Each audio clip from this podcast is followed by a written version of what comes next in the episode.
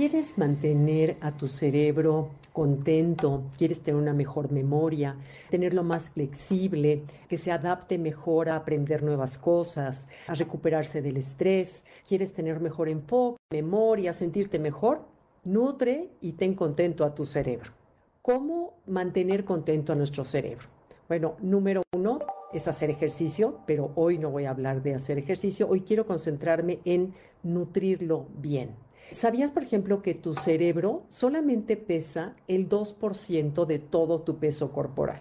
Sin embargo, utiliza el 20% de la energía de tu cuerpo. Entonces, utiliza muchísima energía y la composición del cerebro básicamente es un 25% es grasa, 25-30% y 75 o 70% es agua. Así que vamos a ver qué alimentos mantienen contento a tu cerebro, porque miren, a partir de que los científicos se dieron cuenta de que somos lo que comemos, y que era muy importante lo que comemos, han salido una cantidad de dietas a lo largo de los últimos años que en verdad a veces son modas y que incluso una dieta se contradice con la otra y nada más nos crea confusión. Lo que sí todos los nutriólogos y los científicos están de acuerdo es que tu cerebro va a funcionar de acuerdo a la calidad de comida que le des. Es decir, tu cerebro va a sobrevivir de todas maneras si le das comida chatarra o lo nutres de maravilla. Sin embargo, la función de tu cerebro va a depender de qué le diste de comer. Puede funcionar como una carcacha o como un Ferrari último modelo. ¿Y de qué depende? De lo que le demos de comer. Así que comparto contigo qué alimentos mantienen sano a nuestro cerebro para evitar, ya sabes, que se nos olviden las cosas, el tener una nube en el cerebro para a veces pensar, etcétera, para una mente más clara, una memoria más efectiva y más flexible el cerebro, eh, número uno son grasas. Las grasas son importantísimas para el cerebro. Es importante que consumas grasas, por supuesto, sanas, como es el aceite de oliva, que es una maravilla. Puedes tomar una cucharada en la mañana, que es maravilloso para toda tu digestión, además de que el cerebro se va a poner feliz. Yo, por ejemplo, procuro en las mañanas, eh, le pongo una cucharada de aceite de ajonjolí. El aceite de ajonjolí, una cucharada, como no sabe muy agradable, se lo echo a mi shot de jengibre, que el jengibre es fuerte, entonces lo revuelvo con el shot de jengibre, no me sabe y le estoy dando una grasa buena a mi cuerpo y a mi cerebro. Después, a mediodía, le procuro siempre a las sopas poner una cucharada de aceite de oliva y eh, procuro comer aguacate, este, a veces nueces, etcétera. Todo lo que sean grasas buenas, procura incluirlas porque tu cerebro se va a poner feliz con estas grasas. Luego, número dos, vegetales. Todos los vegetales de hoja verde, que ya hemos hablado en otras ocasiones, es lo más sano que hay. ¿Qué son los vegetales de hoja oscura? Pues obviamente espinacas, acelgas, la arúgula, el brócoli, las colecitas de Bruselas, todo lo que sea verde oscuro, siempre y para todo, es súper sano.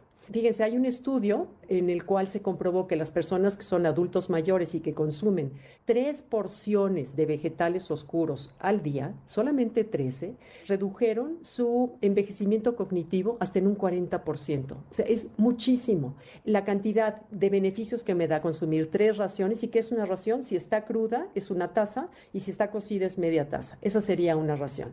Ahora, se sabe hoy que entre 5 y 9 raciones o porciones entre fruta y verdura es lo más sano que podemos nosotros darle a nuestro cuerpo. Entre fruta y verdura de 5 a 9 raciones. Pero bueno, en este estudio que hicieron solamente de la memoria, con tres porciones de vegetales oscuros, redujeron el 40% su envejecimiento cognitivo. Luego, número 3, antioxidantes. Son todo son frutas y verduras llenas de colores las moras, los cítricos, la zanahoria, el betabel, el pimiento, todo lo que tenga colores intensos, procuremos incluirlo en, nuestra dieta. Número cuatro son las especias, la canela, la cúrcuma, la salvia, el azafrán, todo eso es buenísimo para el cerebro.